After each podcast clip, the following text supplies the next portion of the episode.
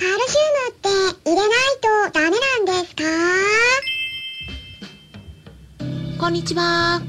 サラホリスティックアニマルクリニックのホリスティック獣医、サラです。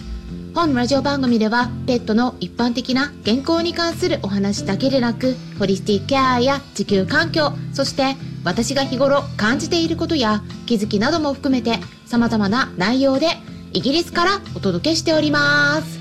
さて、皆さん、いかがお過ごしでしょうか？まあ最近チェックしたらですねなんだか新潟の方では39度を超えたそうですね。40度近いんですよ。すっごく暑そうなので皆さん熱中症にならないようにくれぐれもお気をつけくださいね。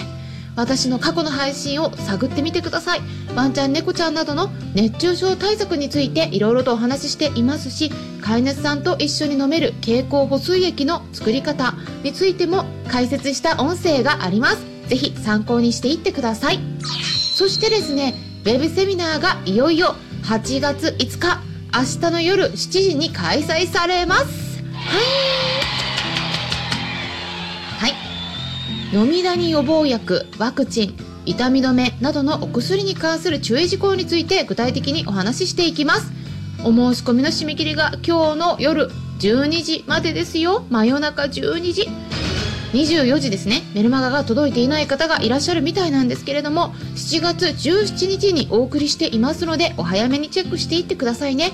で本日は手作り食を与える時の基本中の基本についてお話しします。昨日ですねクラブハウスで手作り食とか食材に関する情報を整理しようっていう趣旨でお話しさせてもらったのでその一部を皆さんにお届けしていきますね。まずですね最初にお伝えしていきたいんですがカルシウムについてですね最後の方に出てくるんですけれども手作り食を与える場合の一番の鉄則はカルシウムを絶対に外さないことですね。これが基本中の基本になります。カルシウムはサプリでもいいしもしくは卵の殻もしくは生の骨そのあたりのどれかを必ず入れること。完全手作り食にする場合はこれが鉄則です。ということで興味のある方はぜひ最後まで聞いていってください。やっぱりですねマグロっていうのは、え水銀を多く含むので毎日大量にね与えるってことはやっぱりおすすめはできないですね。うん。まあ私たち人間でもそうなんですけれどもね。え特に妊婦さんそして、えー子供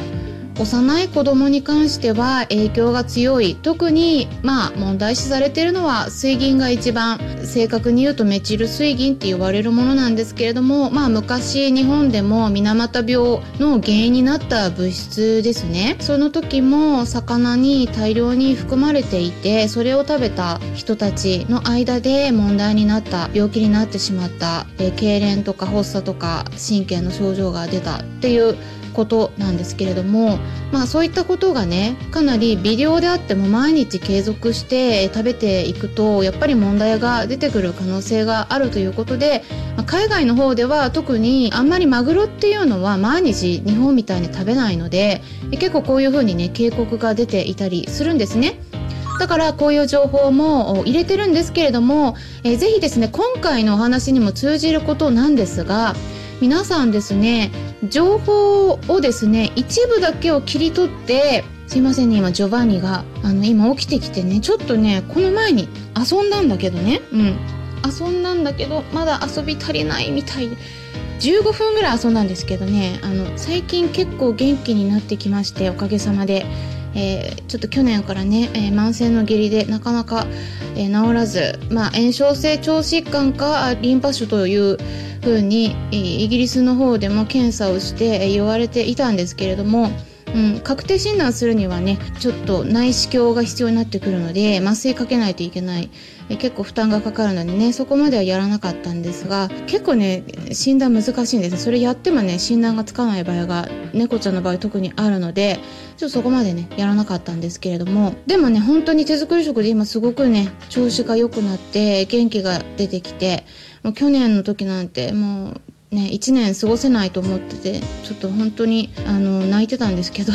今もすごく元気になってこんな感じでずっとねちょっと今遊んでくれって言ってるんですけどもさっき15分ぐらい遊ん遊んだのでもう一回またちょっとこれ終わったらね遊んであげようと思うのでちょっとこのままお話ししていきますけれども、まあ、このねあの情報の取り方ですね。ここぜひねちょっと今回際どい話しますので情報を正確に受け取るようにしてください。例えばですね私が今アイコンで見せてるこのマグロカツオ良くないっていうのこれ私が言いたい趣旨って分かりますかね？はい。私が言いたいのはマグロカツオを絶対に与えちゃダメですよじゃないです。はい。マグロカツオはすごくこういった水銀とかダイオキシン PCBS とかそういう物質を多く含んでいます。これは事実です。他の魚よりも。小型の魚よりもね。だからできるだけ減らす必要はあります。これを毎日与えるのが良くないですよって。毎日そのたくさん与えすぎるのが良くないそしてだから今ちょっと入られた方はインスタグラムの方行って私の一番最新の、えー、写真をね写真というか画像ですね見ていただければと思うんですけども、えー、ちょっと右側にスライドしていただくと3ページ出てきます。うん、で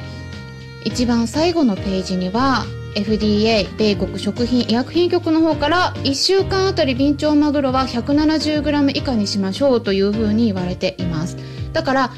バランスが大事なんですね。これを絶対与えちゃいけないって言ってるわけではありません。正確に情報を得るようにお願いします。はい。でここからねちょっとお話ししていきたいと思うんですけれども皆さん手作り食与えていらっしゃいますかね？手作り食をあげていなくても、まあ、トッピングとかであげてる方もねいらっしゃると思うんですね。でそういった時にじゃあどんな食材をワンちゃん猫ちゃんに与えられるのか？そして与えちゃいけない食材ってどんなものですか？ってよく聞かれるんですね。でもこれって結構ね回答が難しい質問になります。ウェブサイトの方皆さん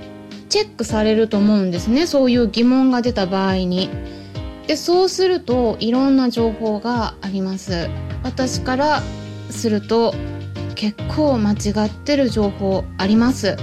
だから、えー、これがねすごくお伝えするのも、ー、誤解されるとちょっと良くないなと思うので、えー、ぜひですねちょっと最後まで聞いていただければと思うんですね。この話の一部だけ抜き取って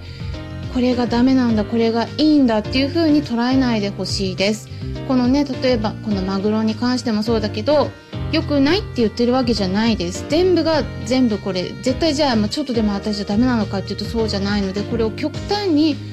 これがダメこれがいいってね白黒やっぱりね人間ってつけたいんですね。うん。なんでかっていうとそれがね一番ね楽だからです。そうやって解釈するのが。本当はグレーなものの方がもう圧倒的に多いんですよ。だけどこうぼやけてる状態って嫌なんですね。これ私もそうだし人間誰でもそうです。この情報を得るとしたらもう白黒はっきりつけたいんですね。グレーのもうこうぼやけてるのはもうどっちなの？みたいな感じでこう曖昧な状態ってモヤモヤするからそれはねやっぱり解決したくなっちゃうんですよそうするとあこれはもう白だこれはもう黒だみたいな感じで情報をこう受け取ったりもしくは情報発信してる方もいるし情報発信してる人はもう